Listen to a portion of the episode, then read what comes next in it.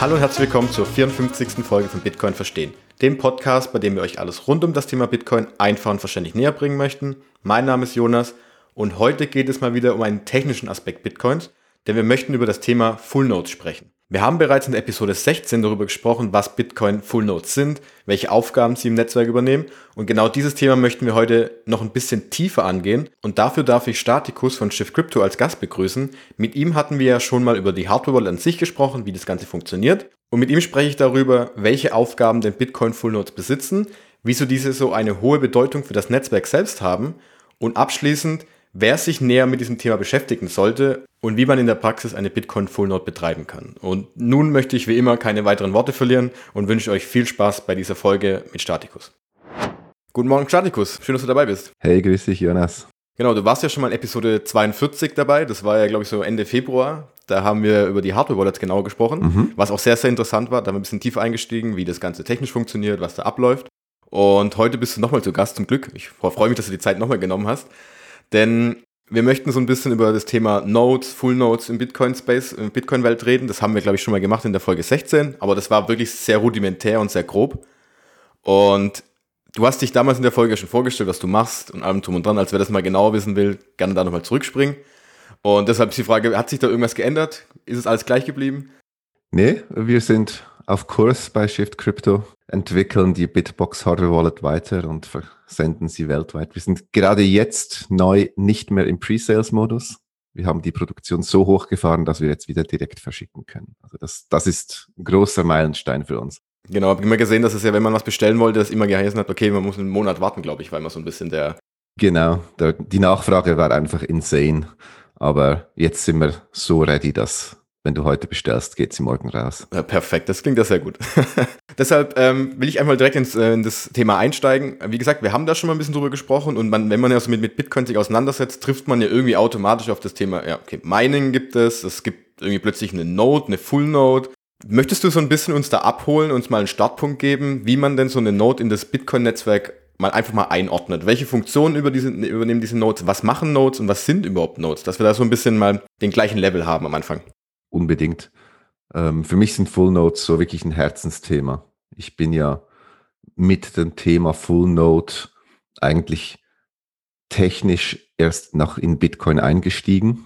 Also bevor, vorher war ich schon ein bisschen passiv dabei, aber mit meinem Raspberry Bolt Guide, der ja einen Full Node auf einem Raspberry Pi mit Lightning etc.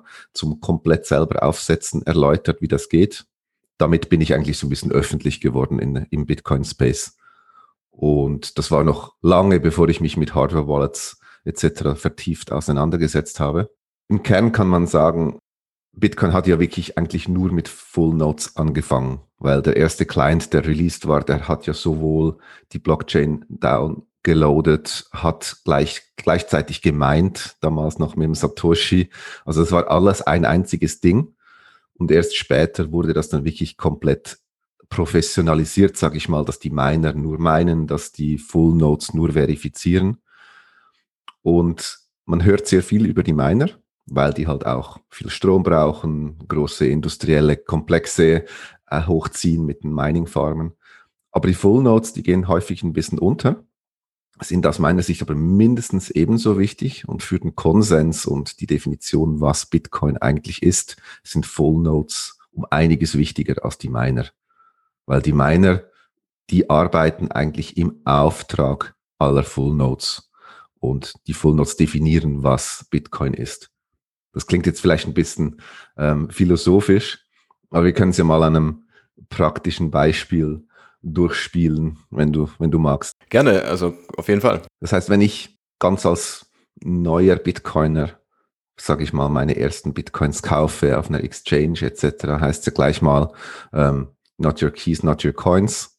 Das heißt, ich überweise mir dann meine Bitcoin auf meine Wallet, sei das auf, auf ein Handy oder eine Hardware-Wallet wie die Bitbox und kriege eine Transaktion auf meine Wallet und diese Transaktion wird ja von Minern in einen Block gepackt. Das heißt, die wird in der öffentlichen Blockchain gespeichert. Jetzt ist es so, dass die, die eigentlich eine reine Wallet-Applikation, die spricht nicht direkt mit dem Bitcoin-Netzwerk. Das heißt, wenn ich dann irgendwie sehe, ah, cool, ich habe jetzt irgendwie meine 100 Euro in Bitcoin, die sind jetzt in meiner Wallet angekommen, wo, woher weiß meine Wallet das überhaupt?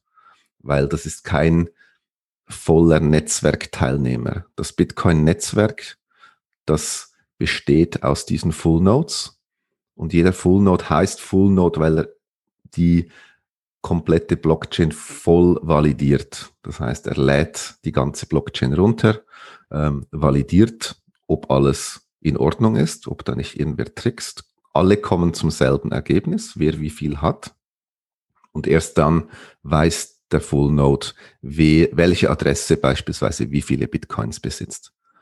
Und die Wallet zeigt mir dann, dann das an. Das heißt, die Wallet muss in irgendeiner Art und Weise einen Full Node fragen, was momentan im Bitcoin-Netzwerk los ist.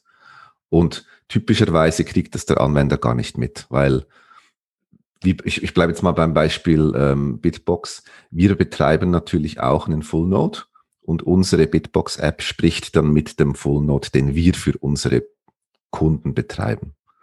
Das heißt aber auch, da ist ein bisschen Vertrauen nötig und natürlich ist es immer besser, wenn man sich möglichst selbstständig aufstellt. Es war jetzt vielleicht ein bisschen sehr im Detail. Ich versuche noch ein bisschen eine Denkebene höher zu gehen. Am Ende ist Bitcoin ein Peer-to-Peer-Netzwerk. Das heißt, es gibt nur gleichberechtigte Netzwerkteilnehmer. Und das sind eben diese Full Nodes. Die sprechen miteinander, die, die, ähm, die kommunizieren, die verteilen die Transaktionen und kriegen dann auch die neuen Blocks der Miner mitgeteilt. Und jeder Full Node weiß alle zehn Minuten, was der aktuelle Stand des Bitcoin-Netzwerks ist. Und in dem Kontext hat ein Full Node die abschließende Wahrheit, was aktuell der Status quo im Bitcoin-Netzwerk ist. Okay, kann man also auch runterbrechen zu sagen, welche Aufgaben genau dann so ein Full Node hat in diesem Prozess, zum Beispiel, wie du es angesprochen hast. Gehen wir mal also wirklich noch einen Schritt runter. Ich sende jetzt im Bitcoin-Netzwerk eine Transaktion an jemanden weiter. Da kann man ja sagen, okay, die Miner haben eine bestimmte Aufgabe und welche Aufgabe haben dabei die Full Node? Man kann sagen, die, wenn ich eine Transaktion verschicke, spricht meine Wallet mit irgendeinem Full Node. Das kann mein eigener sein oder ein vom, vom Hersteller des Wallets. Dieser sendet diese Transaktion dann an alle anderen Nodes, mit dem dieser Full Node verbunden ist. Und so verteilt sich das im Netzwerk so ein bisschen, äh, lawinenartig, weil jeder Full Node das wieder weiter verteilt. Und irgendwann trifft diese Transaktion bei einem Full Node an, der, ein, der von einem Miner betrieben wird. Auch Miner müssen Full Nodes laufen lassen. Das heißt, die sammeln eigentlich die neuen Transaktionen ein und der Miner entscheidet dann, welche dieser neuen Transaktionen er für den nächsten Block ähm, nutzen möchte. Typischerweise sind das die, die halt die meisten Gebühren ähm, für ihn generieren. Die sind ja primär gewinnmaximiert. Sobald ein Miner einen neuen Block findet und der gültig ist, verteilt er diesen Block wieder im Bitcoin-Netzwerk und alle Full Nodes lernen von diesem neuen Block. Jetzt die Rolle des ähm, Full Nodes ist es eben zum einen, diese ganzen Transaktionen zu verteilen, aber dann auch neue Blöcke zu validieren. Das ist genau der Punkt, wo der Full Node halt eigentlich definiert, was Bitcoin ist. Weil im Code des Bitcoin Clients Typischerweise ist das Bitcoin Core, aber es gibt auch andere Implementierungen wie Libitcoin oder Bitcoin Nuts. Ähm, die definieren, ja, dieser Block, den ich von diesem Miner gekriegt habe, der ist gültig. Der erfüllt den Nakamoto-Konsens sozusagen. Also so wie Bitcoin im Code definiert ist. Und wenn jetzt ein Miner sagt, hm, ich halte mich jetzt aber nicht an diese Regeln, ich möchte beispielsweise mir selber noch ein bisschen mehr Bitcoins zuschanzen oder ich möchte ein Double Spend drin haben, also ein Coin doppelt ausgeben, dann ist es die Aufgabe dieser Full Nodes, diesen Block schlichtweg abzulehnen. Das heißt dann aber auch, dass ein Miner, der einen ungültigen Block produziert, der hat ganz viel Energie und Kosten aufgewendet, um diesen Block zu finden. Und wenn dieser Block abgelehnt wird, dann verliert er eigentlich seinen ganzen Einsatz. Genau, also er hat gar keinen Anreiz eigentlich das zu machen, weil dann würde er auch sein, die ganze Energie, die er reingesteckt hat, die verbundenen Kosten damit ja eigentlich komplett einfach verlieren. Er hat also gar keinen Anreiz, das gegen das System zu spielen. Korrekt. Das ist einer der genialen Aspekte von Bitcoin. Es ist eine, im Prinzip ein Netzwerk von Leuten, die nur e egoistisch orientiert sind. Also, oder die, sie, es ist, okay, ich sag mal so, es ist okay, wenn sie egoistisch motiviert sind. Ähm, es ist eine, es Geld für Feinde und es ist in jedem seinem Interesse, total egoistisch zu handeln, weil das schlichtweg die lohnenswerteste Art ist. Aus meiner bin ich nicht, kann habe ich keinen Vorteil, wenn ich gegen das System spiele. Der Nutzen ist sehr überschaubar, wenn es mir gelingt, aber wenn es mir nicht gelingt, ähm, verliere ich ziemlich viel Einsatz. Das heißt, rein meine eigene Motivation ist, nach den Regeln zu spielen. Genau. Und du hast ja gerade angesprochen, dass man im Netzwerk so ein bisschen auf sich selbst schaut. Kann man das auch über den Full Node übertragen? Zu sagen, jeder Full Node schaut auf seine eigene Blockchain-Version, die er jetzt gespeichert hat und schaut, okay, passen die Transaktionen zusammen? Oder kommunizieren die untereinander und sagen, hey, Full Node 2 zum Beispiel, bist du damit auch einverstanden? Das ist ein ganz ein gutes Thema. Ähm, Im Normalfall sind alle Blöcke, die gemeint sind, und das geht ein paar Sekunden, bis die alle Full Nodes erreichen. Dieser, die, die Historie ist eigentlich für alle Full Nodes identisch. Das heißt, dass wir, wenn, wenn ein neuer Block gefunden wird und der ist gültig, dann ist davon auszugehen, dass alle Full Nodes diesen Block kennen. Ähm, es gibt ganz spezielle Situationen, wo vielleicht mal ein, ein, kleiner Fork passiert, der sich aber dann innerhalb von einem oder zwei Blöcken wieder einfängt also es kann schon sein, dass das Netzwerk mal ein bisschen divergiert, aber über wir, Minuten oder maximal eine Stunde ist eigentlich die Historie für alle Full Nodes identisch. Was aber nicht identisch ist, ist die Sicht der Full Nodes auf die noch unbestätigten Transaktionen. Jeder Full Node hat sogenannten einen Mempool, also einen Memory Pool von Transaktionen, von denen dieser Full Node gehört hat, die aber noch nicht in einem Block gespeichert sind. Und das kann ganz unterschiedlich sein, je nachdem, wie sich diese Transaktionen im Netzwerk verbreiten. Genau, du hast gerade angesprochen, das unbestätigten Transaktionen. Da kommt mir gerade so ein bisschen das Bild, das sehe ich immer bei den Wallets auch, wenn ich eine Transaktion versendet habe. Ich glaube auch sogar in der Bitbox-App. Ähm, hat das damit was zu tun, wenn dann dran steht, okay, das sind noch die Zahl, Anzahl X an Bestätigungen, die noch fehlen? Das ist korrekt, genau. Ähm, wenn ich eine Transaktion äh, ins Bitcoin-Netzwerk sende, dann ist die ja nicht direkt in einem Block.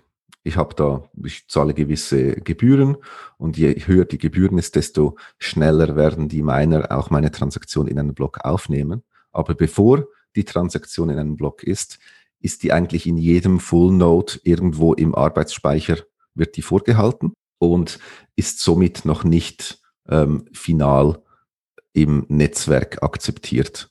Das kann sein, dass dann beispielsweise eine konkurrenzierende Transaktion meinen Coin ein anderes Mal ausgibt, ein zweites Mal. Und wenn der, wenn das mit mehr Gebühren passiert und diese Transaktion schafft es dann in Block, dann ist meine ursprüngliche Transaktion plötzlich ungültig und fliegt dann auch raus.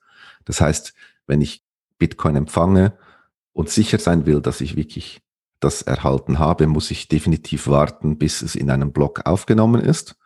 Und je nach Volumen der Transaktion sollte ich vielleicht auch zwei bis drei Blöcke warten. Sagen wir mal, wenn man jetzt Millionen hin und her schiebt, ist typischerweise sechs Transaktionen. Dann kann man sicher sein, okay, das ist definitiv drin. Ja, man kennt das ja auch aus der Bitbox-App. Wenn man eben eine Transaktion sendet, kriegt man ja, glaube ich, so, also bei mir war es am Anfang so ein bisschen dieses mulmige Gefühl, okay, ist es auch richtig angekommen und dann kriegt ja, glaube ich, immer direkt die Mitteilung, ja, da kommt eine neue Transaktion, aber die wird noch nicht angezeigt. Das ist ja wahrscheinlich genau dann dieser Punkt. Korrekt, sie wird noch als unbestätigt angezeigt, aber ich finde es immer wieder erstaunlich, wie schnell sie trotzdem, also wenn ich von meinem Smartphone auf die Bitbox schicke und eine Transaktion rausschieße, das geht ja ein paar Sekunden und dann wird die schon angezeigt.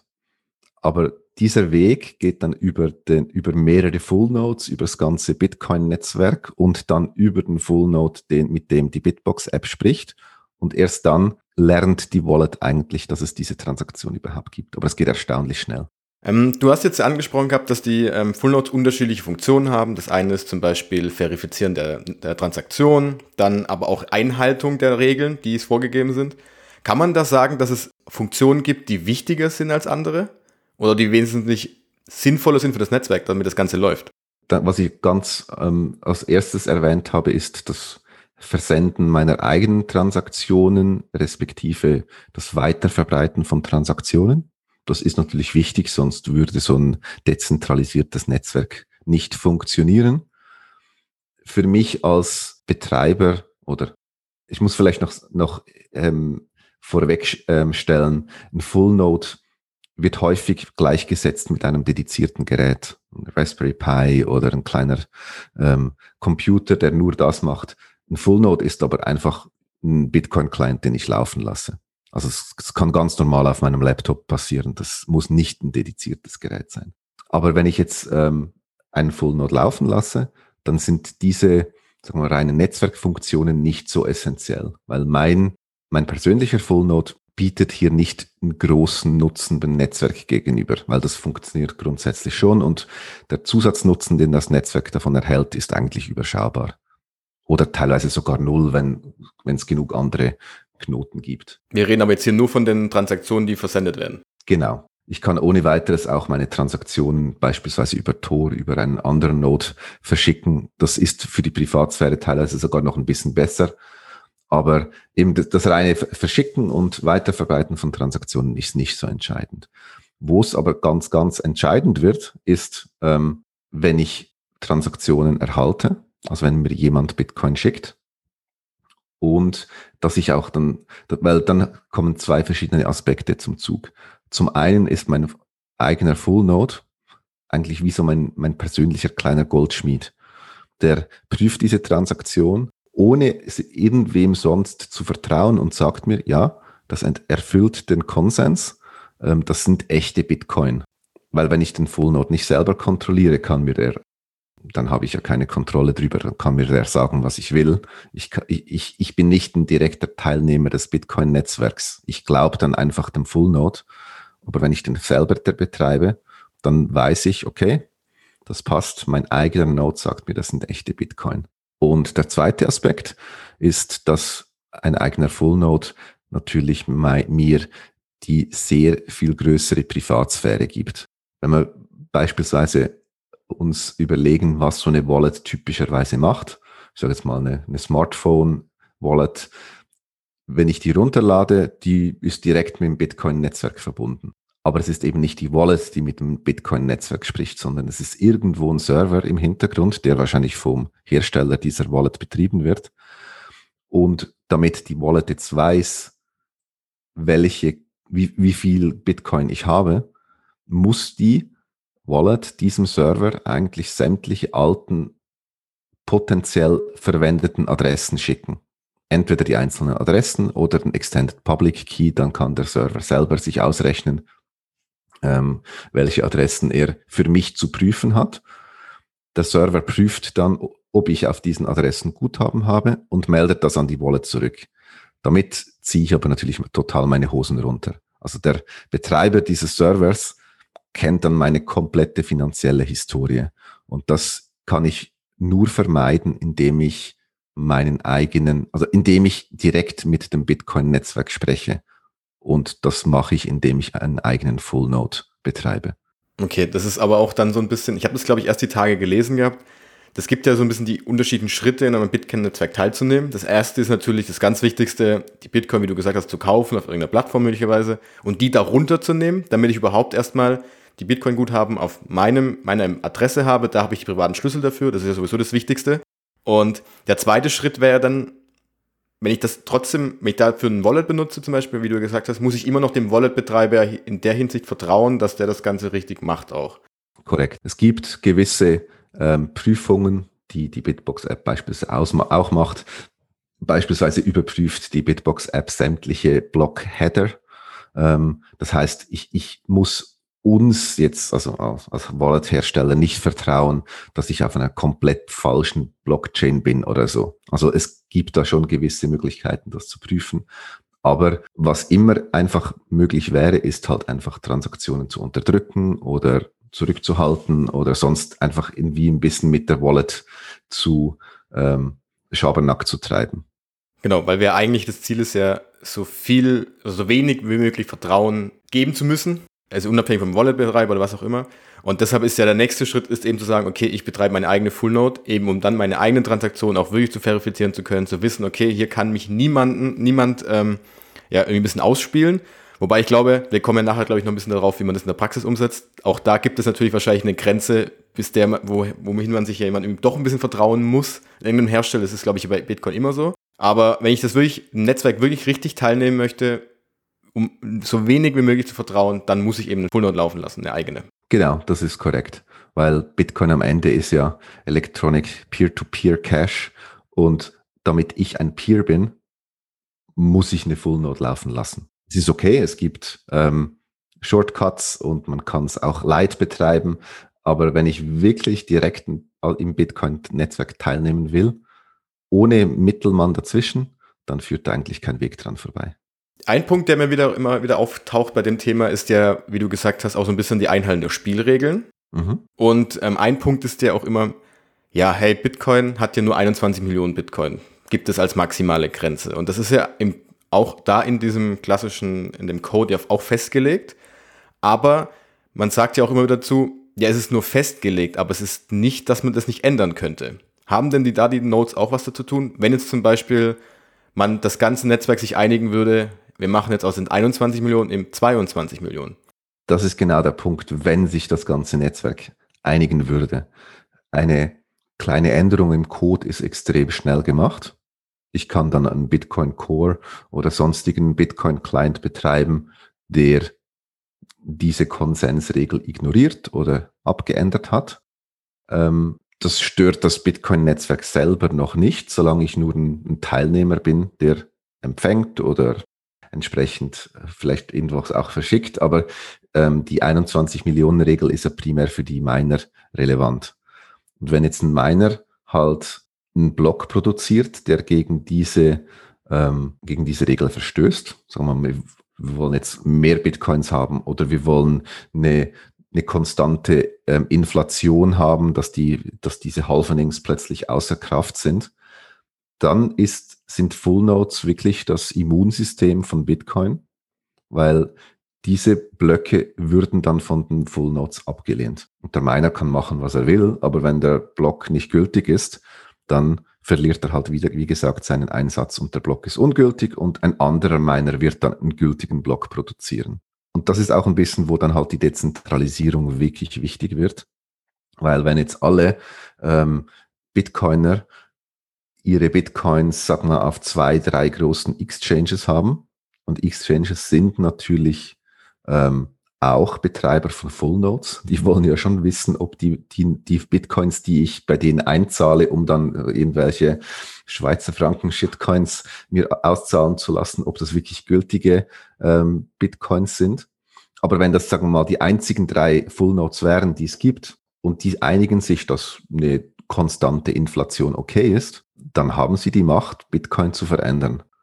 Und das funktioniert dann nur, indem die Dezentralisierung stark genug ist, dass es eben noch genug andere Full Nodes gibt, die sagen, ne, bei dem Shit machen wir nicht mit. Wir, wir zwingen euch, den ursprünglichen Konsens ähm, einzuhalten und lehnen sämtliche Transaktionen und Blöcke ab, die eben diesem neuen Konsens folgen würden. Ist es dann auch so, dass ähm, umso mehr Full Nodes im Netzwerk vorhanden sind, umso dezentralisierter ist es? Und geht es wirklich nur um die Anzahl der Full Nodes, wenn es wirklich so ist, oder geht es irgendwie auch um die Größe? Das ist eine häufige ähm, Schlussfolgerung, die leider falsch ist, dass die reine Anzahl der Full Nodes im Netzwerk die den Grad der Dezentralisierung ausmachen. Ähm, ich habe vor einiger Zeit mal einen, einen Blogartikel genau zu dem Thema geschrieben, weil ich speziell auf Twitter immer wieder gesehen habe, dass Leute sich mega freuen. Also das ist cool. Ich habe jetzt, ich lasse jetzt auch einen Bitcoin Full Node laufen auf einer Raspberry Pi oder wie auch immer. Aber dass die Schlussfolgerung, Schlussfolgerung dann daraus war, dass nur mit dem passiven Laufen eines Bitcoin Full Nodes, ohne diesen wirklich auch dann für mich zu nutzen, dass damit dem Netzwerk schon gedient wäre. Und in der Wahrheit ist es halt so, dass sich das Netzwerk in Bezug auf den Konsens ähm, nicht um die Nodes kümmert, die nicht effektiv irgendwelche ökonomische Aktivität haben, weil meine Selbstverteidigung, um den Konsens ähm, einzufordern, ist, wenn ich eine Zahlung erhalte, diese aber in einer Transaktion kommt oder in einem Block, welche nicht meinem Konsens entspricht und ich diese Transaktion dann ablehne. Das heißt, die eigentliche Revolution oder der, der, der Widerstand gegen Konsensänderungen ist, wenn Full Nodes Transaktionen ablehnen.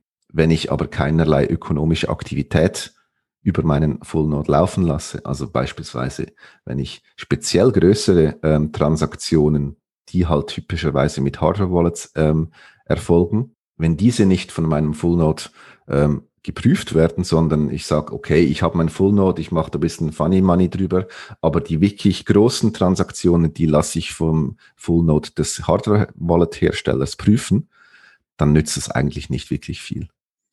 Und das ist auch ein Punkt, wieso ich, bevor ich irgendwas bei Shift ähm, gemacht habe, bevor ich eigentlich Shift Crypto wirklich gekannt habe, ähm, war ich schon extrem positiv überrascht und bin dann eigentlich auch zur Bitbox gekommen, weil die Bitbox-App eigentlich die erste Wallet war für Hardware-Wallets, die ganz einfach erlaubt hat, nicht mit dem Full Node des Herstellers zu kommunizieren, sondern meinen eigenen Full Node zu betreiben und diesen dann auch direkt mit der Hardware Wallet zu nutzen. Das kommt jetzt immer mehr, aber das war ganz cool damals schon. Das war, glaube ich, 2019 oder so, dass es einfach nicht eine Standardfunktion war. Ich glaube, da kommen wir gleich nochmal zurück, weil ich habe noch eine Frage davor weil du jetzt gemeint hattest, dass es darauf ankommt, dass man eine ökonomische Aktivität auch hat. Das heißt, als Beispiel, jemand ist eben eine, also unabhängig davon, ob das jetzt ein Computer ist oder was auch immer, eine Full Node und darüber werden keine Transaktionen für sich selbst empfangen, aber läuft denn nicht parallel einfach die ganze Zeit weiter, dass ich, okay, ich nehme alle 10 Minuten kriege ich einen neuen Block und da schaue ich, ob die Transaktionen passen. Ist das nicht schon eigentlich die, die Aufgabe davon? wenn man sich überlegt, was passieren würde, wenn jetzt beispielsweise, wir haben drei große Full-Node-Betreiber, Exchanges, die kollaborieren und sagen, okay, wir wollen das jetzt ein bisschen business-friendlier machen, lass uns mal ein bisschen Inflation raufhauen. Und dann haben wir irgendwie 10.000 Nodes, die aber nicht wirklich so richtig ähm, ökonomisch genutzt werden. Wenn jetzt die sämtliche ökonomische Aktivität über die Full Nodes der Exchange geht, dann würden, wenn die den Konsens ändern, wird sich das Netzwerk wie aufsplitten. Das heißt, dann hätten wir die drei großen Nodes der Exchanges auf der einen Seite und die ganzen 10.000 Full Nodes der, ähm, des Widerstands auf der anderen Seite. Das Problem ist, das würde die Exchanges gar nicht groß jucken, weil wenn alle ökonomische Aktivität über diese drei Full Nodes geht, was schert sich äh, die Exchange, wenn da, wenn es ein Parallelnetzwerk gibt, wo aber keinerlei Transaktionen drüber laufen, die zwar in sich schön ein bisschen Sachen, Blöcke ablehnen, aber da ja alle Transaktionen sowieso von Exchange zu Exchange gehen, im Prinzip ist das Ding eine Totgeburt. Das wird dann irgendwann ein bisschen versanden und juckt die Großen nicht wirklich. Das heißt also, Full Node sehr gut, auch wichtig, das zu haben. Aber auch da gibt es Unterschiede, wie du gesagt hast, in der ökonomischen Aktivität, in der, in der Bedeutung dann für das ganze Netzwerk. Genau. Im Idealfall, sage ich mal, in, in, vielleicht ein paar Jahren, wenn, ähm, ne, wenn mehr Leute ihr, ihren Lohn beispielsweise in Bitcoin beziehen, Idealfall direkt in die eigene Hardware-Wallet.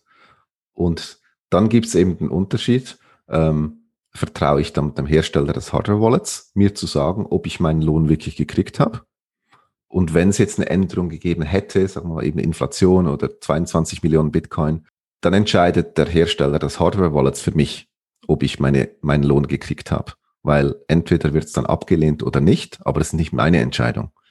Wenn ich aber meinen Lohn kriege und sagen wir ganz viele Leute, ganz viele Leute ihren Lohn kriegen und jeder einen Node in der eigenen Kontrolle oder im eigenen Umfeld nutzt, dann würden sämtliche diese Lohnzahlungen abgelehnt und das ist natürlich ein enormer ökonomischer Druck auf wen auch immer das verschickt. So kommt es von der Exchange oder von einem anderen ähm, großen Player.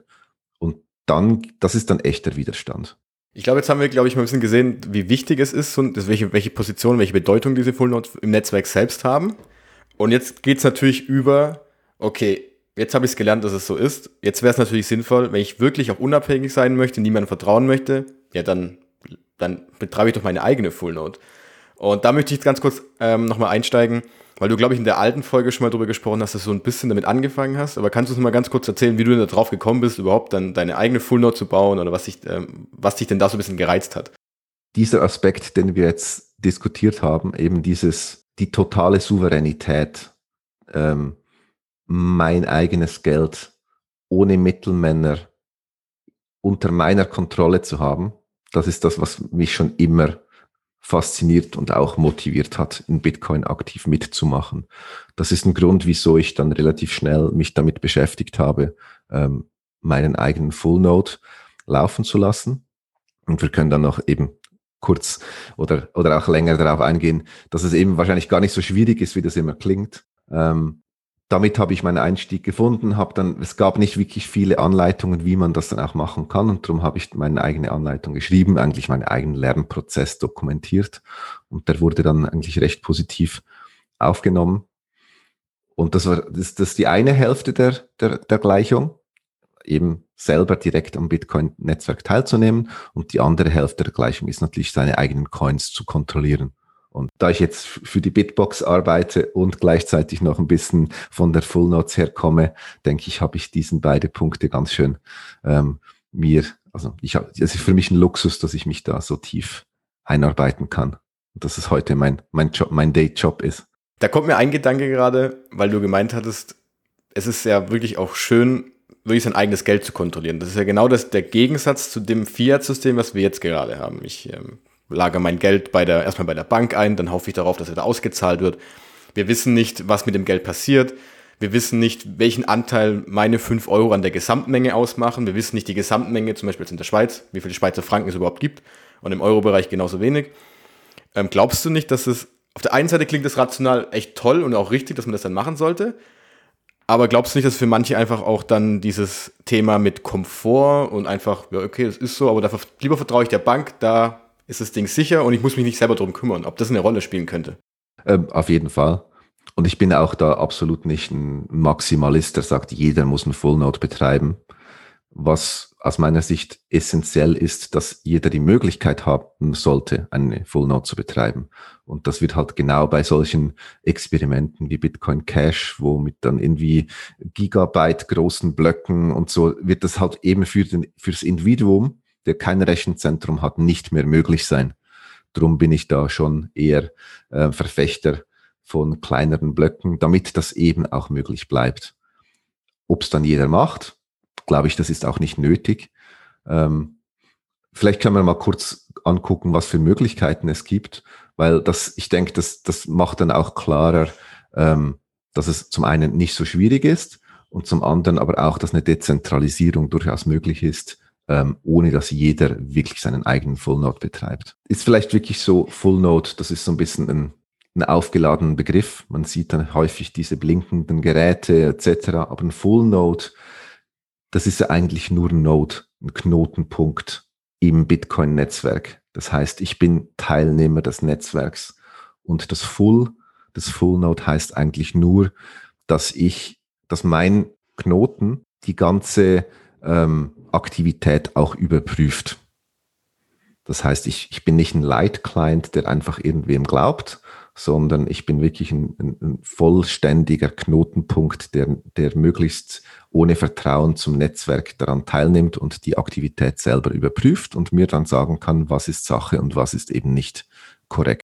Und im einfachsten Fall lade ich einen Bitcoin Software Client runter, idealerweise Bitcoin Core, und das ist schon Full Node. Das heißt, wenn ich Bitcoin Core laufen lasse, bin ich ein vollwertiger Netzwerkteilnehmer und spreche direkt mit dem Bitcoin-Netzwerk. Die Schwierigkeit kommt dann ein bisschen, dass Bitcoin Core halt eine Software-Wallet ist, die ist jetzt nicht unbedingt gemacht, um mit Hardware-Wallets zu funktionieren. Und da, dort wird es dann ein bisschen komplizierter. Aber es kommen immer mehr neue spannende Wallets auf den Markt, die das eigentlich sehr einfach machen. Und ich kann vielleicht zwei hervorheben.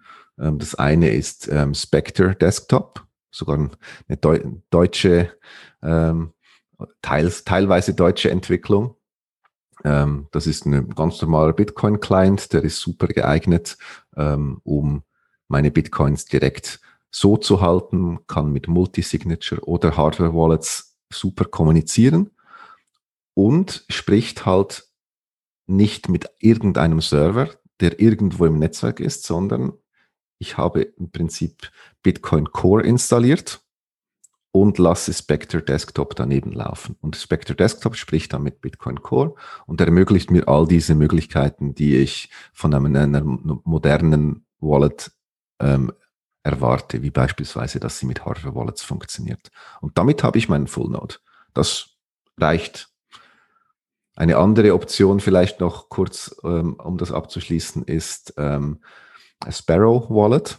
Das ist eine ganz coole Wallet. Ähm, sehr einfach zu bedienen und die bietet sogar wirklich so eine Reise vom entfernten Server zu meinem eigenen Bitcoin Core ähm, Installation bis hin zu einem fortgeschrittenen Electrum-Server, den ich selber betreibe. Also da habe ich alle Mo Möglichkeiten, kann sehr einfach anfangen, aber dann über die Zeit eigentlich immer mehr in Richtung Full Node gehen. Du hast jetzt die Software angesprochen. Da kommt mir aber gleich der Gedanke, okay, kann ich da meinen ganz normalen Laptop benutzen, den ich gerade verwende?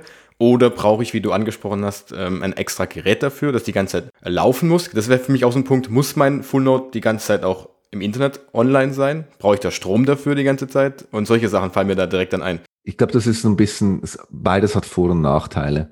Ähm, wenn ich einen Full Node laufen lasse, habe ich relativ hohen Internet-Traffic weil ich ja die, zuerst mal die ganze Blockchain runterlade, das sind mehrere hundert Gigabyte, die komplett validiere, damit ich weiß, was aktuell der Status quo ist und nicht einfach irgendwem vertraue. Ich kann mir das wirklich selber berechnen, seit dem ersten Block, der je gemeint wird, wurde.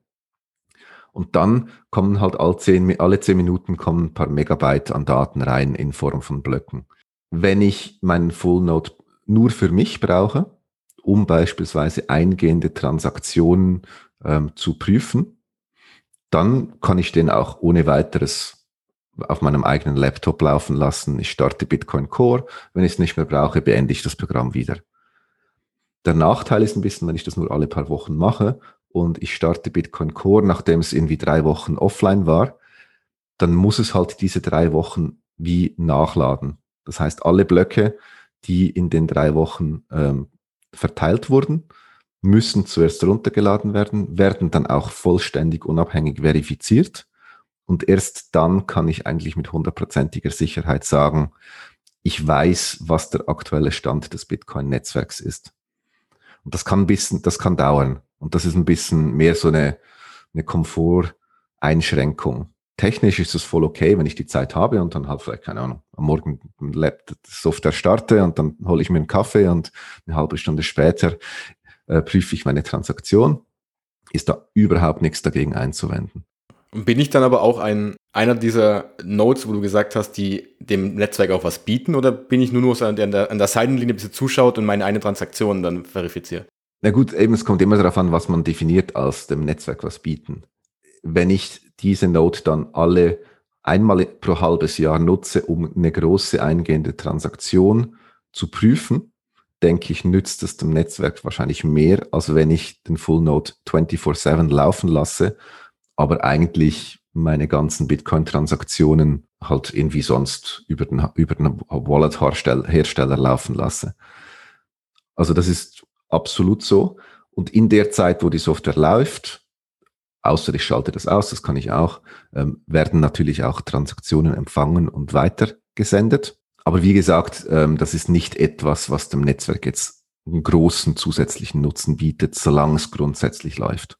Bleiben wir noch heute bei der Software ganz kurz, bevor wir, ich glaube, die Frage auf die Hardware mhm. nochmal kommen, weil, wie du ja gesagt hast, es gibt ja immer den Punkt, ah, da blinkt irgendwie was, ich habe da noch einen Kasten auf dem Schreibtisch stehen.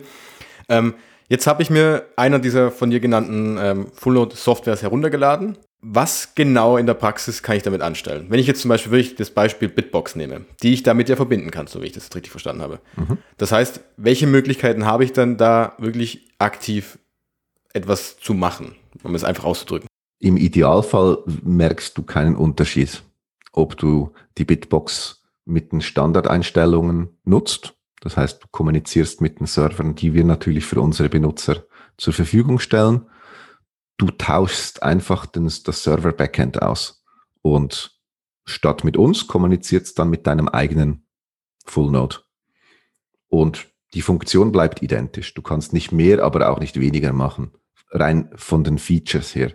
Natürlich ändert sich der, das Vertrauen, was du irgendwo setzen musst und es verändert sich auch die Privatsphäre. Aber es ist natürlich nicht, nicht etwas, was du direkt äh, im User Interface sehen kannst. Bleibt schlussendlich genau das gleiche, die gleiche Vorgehensweise in der Bitbox App, wie ich jetzt gerade auch benutze, wenn ich keinen Full Node laufen habe. Korrekt. Deshalb würde ich jetzt gerne drauf kommen, wie du gesagt hast, dieses Thema. Ich sehe häufig, wenn man das sieht, oder auch du post bei Twitter teilweise Sachen, irgendwelche kleinen äh, Geräte. Ich meine, ich kenne mich mit der Technik leider nicht ganz so gut aus. Ähm, das heißt also, ich kann auch entweder den klassischen Anwender-Laptop nehmen, Anwender-PC, um das zu machen. Da habe ich aber halt das Problem möglicherweise, dass das Ganze irgendwann klappe ich es aus, ich mache es zu oder ich klappe es zu und mache es dann den ganzen Computer aus. Gibt es dann auch wahrscheinlich Geräte, die eben nur dafür vorhanden sind, um eben so einen Full Node laufen zu lassen und zu betreiben? Korrekt. Ähm, wenn wir jetzt davon ausgehen, du hast Bitcoin Core installiert auf deinem Windows-Rechner ähm, und nutzt ihn halt sporadisch. Ein bisschen Komfortgewinn hast du natürlich, wenn du das dann einfach wenn der, wenn der Laptop immer läuft.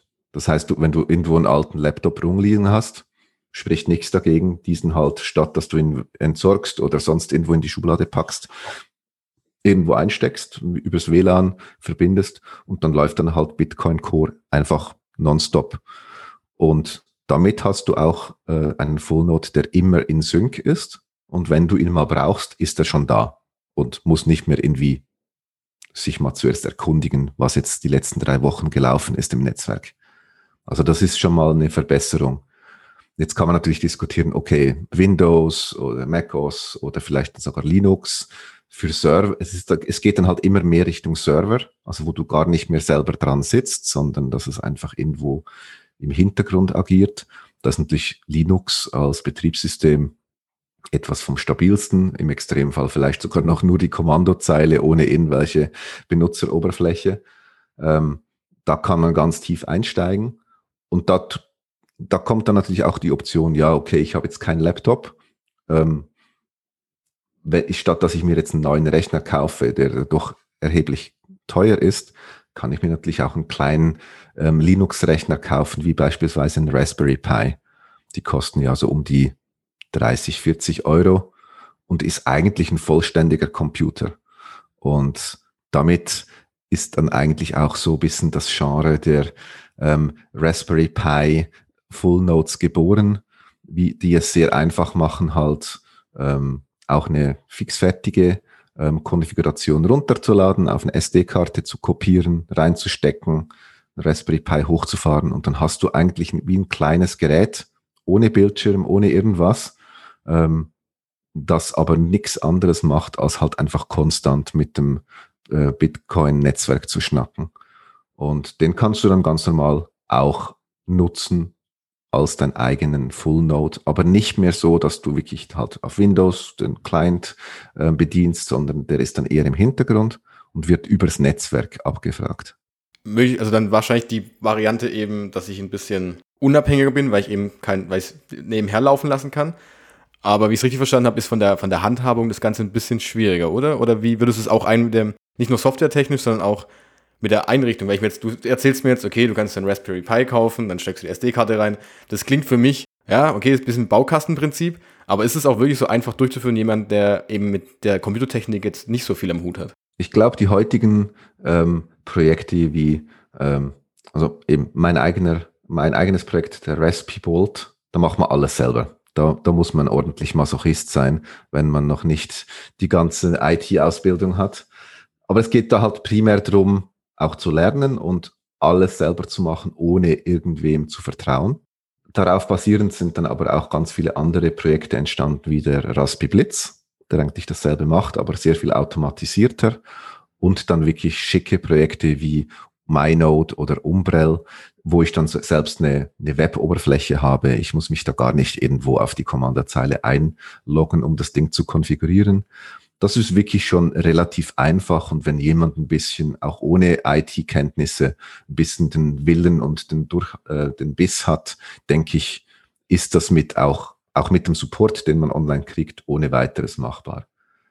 Mir ist aber wichtig, doch noch festzuhalten, dass das nicht unbedingt nötig ist. Ich, ich kann ein voll souveräner Bitcoiner sein, indem ich einfach Bitcoin Core auf meinem Laptop laufen lasse.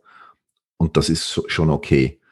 Das ist dann wirklich die, das sind schon 90 Prozent von dem, was, was, es, was wichtig ist fürs Netzwerk, habe ich damit schon erfüllt. Alles andere ähm, fürs, aus Sicht des Bitcoin-Netzwerks ist dann eigentlich nur noch ein bisschen Komfort oder halt einfach zusätzliche Features, die ich mir dann noch selber ähm, freischalten kann. Gibt es dann schon so Kom Art Komplettpakete, wie du gerade gesagt hast? Ist da dann wirklich alles dabei? Also ich stelle mir das vor, ich kaufe jetzt dann einfach einen, einen, kleinen Kasten, wo dann eben diese, die, die Hardware drin ist. Gleichzeitig gibt es Software dazu und ich muss mich eigentlich um nichts mehr kümmern, nur noch anstecken und los geht's. Ich glaube, das gibt's. Ähm, ich glaube, MyNote verkauft die Dinger auch. Man kann auch einen Ras Raspi Blitz, ja, der ist ja von Fulmo in, in Berlin, wird, der, ähm, wird das Projekt vor, vorangetrieben mit ganz vielen Freiwilligen, die natürlich das alle dezentral und unentgeltlich machen. Da kann man, glaube ich, auch so ein Baukastensystem direkt kaufen mit aller Hardware dazu. Ähm, der Fokus dieser Projekte ähm, ist dann aber häufig eher das Lightning-Netzwerk. Das haben wir bis jetzt noch nicht angesprochen, weil der Full Node aus meiner Sicht primär essentiell ist er für das On-Chain Bitcoin-Netzwerk. Die Full Nodes haben extrem an Popularität gewonnen mit dem Lightning Network, also mit Lightning, wo ich halt Bitcoin fast ohne Gebühren instant von Wallet zu Wallet schicken kann, ohne dass die Transaktion jemals in einem Block ähm, festgeschrieben wird. Und das ist halt genau so ein Projekt, was wie als zusätzliche Ebene über dem Bitcoin On-Chain aufsetzt. Und die, wenn ich einen eigenen Lightning-Client wie LND oder C-Lightning betreiben will, dann brauche ich darunter einen Bitcoin Full Node. Und damit ist dann auch ein bisschen die Popularität gestiegen, weil jeder, der plötzlich Lightning machen wollte, musste einen Full Node betreiben. Für mich schade ist dann häufig aber, dass der On-Chain-Aspekt ein bisschen vergessen wird und der Fokus nur auf Lightning liegt. Für mich ist der On-Chain-Aspekt mindestens so wichtig. Und daher denke ich, ist es auch wichtig, dass man das ein bisschen die Wichtigkeit auch hervorstreicht, dass Bitcoin On-Chain auch mit der ökonomischen Aktivität wirklich die Dezentralisierung ist essentiell wichtig. Genau, und wegen dieser Dezentralisierung und der Zukunft, die du gerade angesprochen hast, wenn du mal so ein bisschen nach vorne schaust, in, keine Ahnung, lassen wir mal vier, fünf, sechs Jahre oder auch zehn Jahre, bei dem ich ja denke, dass sicherlich auch die, diese Anwendung noch einfacher wird, auch für jemanden, man muss immer noch sagen, es ist trotzdem häufig für jemanden, der mit IT schon ein bisschen Ahnung hat, der sich auch damit beschäftigen möchte, weil es ja auch wahrscheinlich für, für dich, du sagst ja auch, es ist ja auch spannend für dich, das zu machen. Glaubst du, dass wir, oder dass es, dass diese Anzahl der Full Nodes dann in der Zukunft steigen wird, dass auch eher der, der Normalanwender, würde ich es mal ausdrücken, sowas auch selbst betreibt? Die Hoffnung habe ich auf jeden Fall. Ähm, ich glaube, es gibt wie zwei Aspekte. Es ist zum einen, wenn mehr größere Firmen in den Bitcoin-Space kommen. Hm, Tesla ist mittlerweile ein blödes Beispiel, aber die haben ja als allererstes ihre eigenen Full Nodes aufgesetzt. Ich glaube, wenn ich künftig als Firma in Bitcoin aktiv sein will, muss ich meine eigenen Full Notes betreiben. Einfach nur schon, damit mir niemand vorwerfen kann, ich hätte grob fahrlässig gehandelt, weil ich muss ja meine eigene ökonomische Aktivität wirklich auch abschließend verifizieren können. Das ist mal der, sagen wir der Corporate Aspekt, der natürlich auch für die Dezentralisierung wichtig ist. Das sind genauso wichtige Teilnehmer wie uns, uns kleine Hansel. Ähm, und die Bitcoin-Plebs, die dann ihre Full Nodes betreiben, ich glaube, da gibt es ja in den meisten Familien irgendwen, der ein bisschen IT-affiner ist. Und da kommen dann halt eben diese dedizierten kleinen Gerätchen wie Raspberry Pis zum Zug. Weil wenn ich jetzt beispielsweise in meiner Familie ähm, möchte ich jetzt beispielsweise einen Full Node anbieten. Ich möchte als Bitcoiner zur Dezentralisierung beitragen. Und wenn es jetzt mal in einem Jahr, zwei, drei so ist, dass meine ganze Familie auch irgendwo eine Bitcoin-Wallet hat und die aktiv nutzt, dann ist es auf jeden Fall besser aus meiner Sicht, wenn die meinen Node nutzen, statt einfach den Hersteller-Node. Weil, sagen wir mal, wir haben eine Wallet mit einer Million Nutzer und alle, alle, die ganze Million spricht über diesen einen Full Node. Wenn jetzt sagen wir mal, es gibt vielleicht 10er, 20er Grüppchen, in, das sind die jeweiligen Familien, wenn in jedem dieser 20er Grüppchen einer einen Full Node betreibt und diesen dann auch relativ einfach, ähm, beispielsweise kann man sich dann vielleicht mit einem QR-Code direkt dazu verbinden oder ich schicke meiner Mutter eine E-Mail, sie klickt drauf und dann ist es konfiguriert. Das ist technisch heute alles schon möglich. Dann hat, hätten wir eine Million durch 20, das wäre dann die Anzahl der Full Nodes, die betrieben würden. Also 50.000 Full Nodes. Das sind mehr, als es heute schon gibt, wahrscheinlich. Aber es ist schwierig zu sagen, weil viele sie gar nicht öffentlich machen. Die kann man auch sehr versteckt betreiben. Das ist so ein bisschen das, was ich denke, muss es hingehen. Das Ziel ist nicht, dass jeder seinen Full Node betreibt. Das Ziel ist auch nicht, dass jeder sein Full Node auf dem Handy betreibt, weil das sind zu viele Daten, das ist zu viel Stromverbrauch.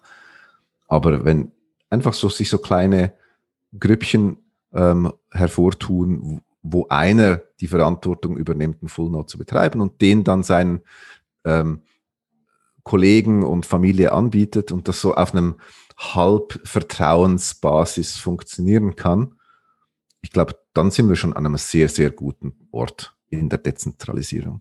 Ich möchte so ein bisschen, glaube ich, ein bisschen auch die Richtung abschließen dann langsam. Und da ist mir nämlich dann jetzt ein Punkt ganz wichtig. Jetzt haben wir gesehen, okay, es ist, Full Nodes haben eine große Bedeutung einerseits im Netzwerk, um das Ganze eben zu tragen, verifizieren. Das mit den Spielregeln haben wir jetzt gesehen. Natürlich aber auch für mich, weil ich eben niemandem vertrauen möchte und ich möchte natürlich, wenn ich jetzt auch Transaktionen durchführe, möchte ich eben selbst wissen, okay, die Transaktion ist angekommen, das ist auch richtig, die Bitcoin habe ich auch so.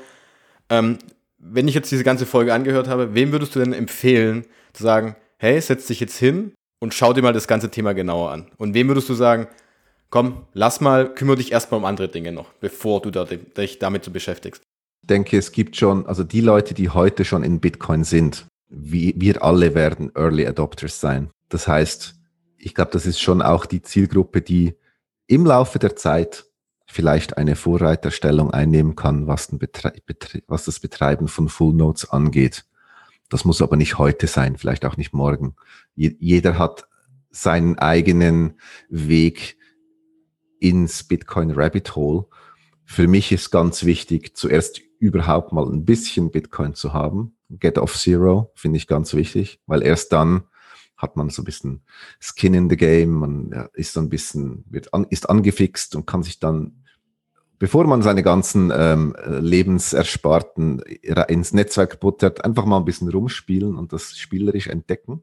Vielleicht auch Fehler machen, ohne dass es noch weh tut. Der nächste Schritt ist ganz klar, not your keys, not your coins. Das ist ganz essentiell, dass ich meine Bitcoin dann auch von der Exchange nehme und die, mir die Verantwortung selber auflade, mich damit auseinandersetze, auch mich um die Backups kümmere. Das ist nicht trivial. Es ist ein, ist ein Wechsel in der Denkweise. Und wenn ich damit komfortabel bin, denke ich, ist es wirklich jedem möglich, sich mit dem Thema Full Node auseinanderzusetzen. Und das eben, das muss kein eigenes Gerät sein. Das kann einfach sein, ich möchte ab sofort Bitcoin Software auf meinem Laptop laufen lassen und meine Hardware Wallet direkt mit dem Bitcoin Netzwerk sprechen lassen, ohne den Mittelmann dazwischen ich glaube, für mich ist das so ein bisschen die Progression. Und gewisse werden wahrscheinlich den dritten Teil nie erledigen. Das ist auch okay. Wichtig ist für mich, dass es immer einfacher wird, diesen Schritt zu gehen und die Hürden immer tiefer werden. Das hast du sehr gut gesagt jetzt, ja, weil du hast, glaube ich, in der letzten Folge auch schon angesprochen, dieses Thema mit Backup ist, glaube ich, das Wichtigste, vor allem wenn man bei Bitcoin einsteigt. Das ist der nächste ganz große Schritt. Und ich glaube, wenn man das gemacht hat, hat man für seine eigene Sicherheit schon wahnsinnig viel betrieben. Eben zum Beispiel mit einer Hardware oder wie die Bitbox in die Richtung. Ein Punkt hätte ich noch. Hättest du Empfehlungen oder einen Tipp, wo ich denn anfangen kann, mich damit zu beschäftigen? Ich glaube, das kommt ganz ein bisschen auf den Hintergrund des jeweiligen Zuhörers oder der Zuhörerin an. Ich selber, ich würde einfach, einfach mal Bitcoin Core runterladen. Oder vielleicht mal Sparrow Wallet angucken, ähm, weil da ist, da sieht man sehr viel, wie es unter der Haube funktioniert ohne dass ich mich wirklich darum kümmern muss. Das ist eine sehr transparente Wallet und einfach mal mit einem Full Node Software basiert rumspielen. Ähm, das ist der eine Weg, wenn es mir primär um die On-Chain ähm, geht. Wer sich eher für Lightning interessiert, bei Lightning ist es halt wirklich so, ähm, ich muss 24-7 mit dem Netzwerk verbunden sein. Und das spricht dann halt eben für ein dediziertes Gerät. Und wer sich da ein bisschen ähm, einarbeiten will, ist sicherlich bei ähm, dem Projekt Umbrell sehr gut aufgehoben, kann sich mal da ein bisschen schlau machen, was es da braucht und entsprechend mal kleinen Raspberry Pi aufsetzen. Ich glaube, dass die Hürde ist ein bisschen höher, aber ich glaube, das ist für die meisten machbar. Ja, ich werde die ganzen Sachen, die du jetzt erwähnt hast, auch verlinken, dass man dann, ich glaube, da gibt es schon sehr, sehr viele gute Punkte und Anleitungen. Wenn man da ein bisschen recherchiert, findet man da einiges. Ein Punkt, der mir da gerade noch ganz schnell eingefallen ist, okay, jetzt ähm, habe ich, keine Ahnung, lass mal, lass mal 0,5 Bitcoin, was schon wahnsinnig viel ist, das werden die wenigsten haben wahrscheinlich. Bis jetzt habe ich zum Beispiel die Bitbox benutzt. Da ist die Bitbox-App, das funktioniert alles, das habe ich verstanden, das ist auch relativ in Ordnung. Und jetzt sagst du zu mir, hey, äh, Full Note, spiel doch mal da ein bisschen rum. Der erste Gedanke, der von mir ist, der Panik. Ja, äh, Gott, mach kann ich da was falsch machen? Kann ich da irgendwas verlieren, wenn ich da irgendwas falsch drücke, was falsch eingebe? Das wäre für mich so ein bisschen die, diese Angst, die dahinter steht. Das Gute ist, also ich gehe mal davon aus, dass jemand, der schon ein bisschen Exposure hat, auch eine Hardware-Wallet hat. Also das würde ich wirklich empfehlen, weil das ist nicht nur für die Sicherheit gegenüber Hacker oder Viren oder so, sondern es ist halt ein Gesamtpaket, was mich auch ein bisschen vor mir selber schützt. Und wenn ich meine Coins beispielsweise auf der Bitbox habe und die Bitbox dann mit einer Software-Wallet verbinde wie Sparrow Wallet, die dann wiederum mit Bitcoin Core spricht, das heißt meinem Full Node, die Keys, die gehen ja nie von der Bitbox runter. Das heißt, der maximale Schaden, den ich haben könnte, ist, dass ich eine leere Wallet sehe oder dass eine Transaktion von mir nicht rausgeht. Das hat aber in keinster Art und Weise einen Einfluss auf die Sicherheit meiner, meiner Bitcoin. Das heißt, vielleicht funktioniert es nicht, aber da die Bitbox die Keys grundsätzlich niemals rausrückt, kann auch irgendein krudes Setup, was ich völlig falsch aufgesetzt habe, nicht, nicht an meine Coins und nicht irgendwie einen Schaden, einen, dauerhaften Schaden anrichten. Okay, das heißt, ich kann es testen, muss mir da eigentlich jetzt keine großartigen Sorgen machen, dass ich da kompletten Super-GAU habe am Ende. Genau. Gut, Statikus, dann würde ich sagen, ich glaube, das war sehr hilfreich wieder und sehr einsichtsreich. Außer du hast jetzt noch irgendwas hinzuzufügen, was du unbedingt äh, den Hörern und Hörerinnen noch äh, mitgeben möchtest auf den Weg? Kann ich jetzt so nicht kurz was hervorkramen. Ich glaube, das Rabbit Hole hat uns alle in irgendeiner Art und Weise und eine gesunde Neugier, wie ich nach und nach zum immer noch souveränen, souveräneren Bitcoiner werden kann, wenn, wenn das schon da ist, dann gibt es dem eigentlich nicht viel hinzuzufügen. Dann macht das Rabbit Hole die Arbeit für uns alle.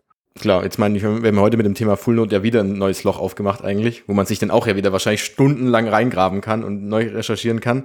Das heißt, ähm, da gibt es einiges zu tun noch und das ist ja das Schöne an Bitcoin, dass es eben so viele Facetten gibt, die man, mit denen man sich beschäftigen kann. Definitiv, das ist so. Wo sollte man dir folgen, wenn man was über dich erfahren möchte? Ich denke mal Twitter. Klar, Twitter, wie alle Bitcoiner. Ähm, ich bin Statikus 3000. Dort poste ich mehr oder weniger relevante Informationen über Bitcoin, Sicherheit, Hardware-Wallets oder eben Full Notes. Ansonsten ähm, kannst du vielleicht einen Blogpost verlinken, wo ich mal, ist, ist auf Englisch, weiß nicht, vielleicht haben wir mal eine deutsche Übersetzung bei uns im Blog, wie schon ganz viele andere Artikel, ähm, wo ich ein bisschen genau diese Szenarien durchdenke, was passiert, wenn jetzt niemand mehr selber einen Full Node betreiben würde, außer ein paar große. Ähm, ja, das Twitter und meine Direct, Direct Messages sind immer offen, also wenn Fragen da sind. Die Blogposts habe ich auch schon gelesen, die sind sehr, sehr, vor allem gehen auch, wie du gesagt hast, ein bisschen mehr in die Tiefe noch, das, was wir heute schon besprochen haben. Das kann man auf jeden Fall gut lesen und sehr interessant ist mal anzugucken. Werde ich auf jeden Fall verlinken. Und dann würde ich sagen, vielen Dank, dass du dir Zeit genommen hast. Gerne. Und vielleicht hören wir uns mal zu einer anderen Folge nochmal irgendwann wieder. Ich bin immer dabei. Perfekt, wunderbar. Dann wünsche ich dir noch einen schönen Tag und bis bald. Danke, das wünsche ich dir auch. Ich hoffe, ihr konntet einiges aus dieser Folge mitnehmen. Wir haben ja jetzt gesehen, welche große Bedeutung die Full Notes im Bitcoin-Netzwerk haben und warum es sinnvoll sein kann, sich selber mal darüber Gedanken zu machen und zu recherchieren, ob man denn nicht selbst eine Full Note betreibt. Alles, was wir in diesem Gespräch angesprochen haben, werde ich natürlich euch wie immer in den Episodennotizen verlinken. Da könnt ihr dann weiter recherchieren, wenn euch das Thema wirklich interessiert. Und Statikus hat es ja im Gespräch angesprochen, dass der erste und wichtigste Schritt ja erstmal ist, die Bitcoin-Guthaben, die ihr auf Plattformen zum Beispiel gekauft habt, herunterzieht auf eure eigenen Adressen, zum Beispiel auf ein Hardware-Wallet, für das ihr dann die privaten Schlüssel haltet. Und hier kommt auch die Partnerschaft mit Shift Crypto ins Spiel, dem Hersteller der Bitbox. Denn ihr wisst ja, ich bin persönlich ein wahnsinnig großer Fan der Bitbox, gerade auch für Einsteiger. Und wie ihr wisst, erhaltet ihr mit dem Rabattcode BTC Verstehen 10 10% Rabatt auf die Bitcoin Only Edition. Und wie Statikus es zu Beginn auch erwähnt hat, gibt es nun keine Lieferschwierigkeiten mehr. Das heißt, ihr könnt eure Bitbox nach der Bestellung relativ schnell in der Hand halten und direkt eure Bitcoins sichern. Abschließend würde ich mich natürlich freuen, wenn ihr diesen Podcast weiterempfehlt, insbesondere an Menschen, die gerade vielleicht in Bitcoin erst einsteigen. Und ihr würdet den Podcast sehr unterstützen, wenn ihr bei Apple eine Bewertung abgebt. Ansonsten könnt ihr natürlich gerne bei Twitter folgen und ihr findet alle Informationen zu den alten Folgen auch auf bitcoinverstehen.info. Und nun wünsche ich euch eine entspannte Woche und wir hören uns dann nächsten Sonntag zu einer neuen Folge. Ciao!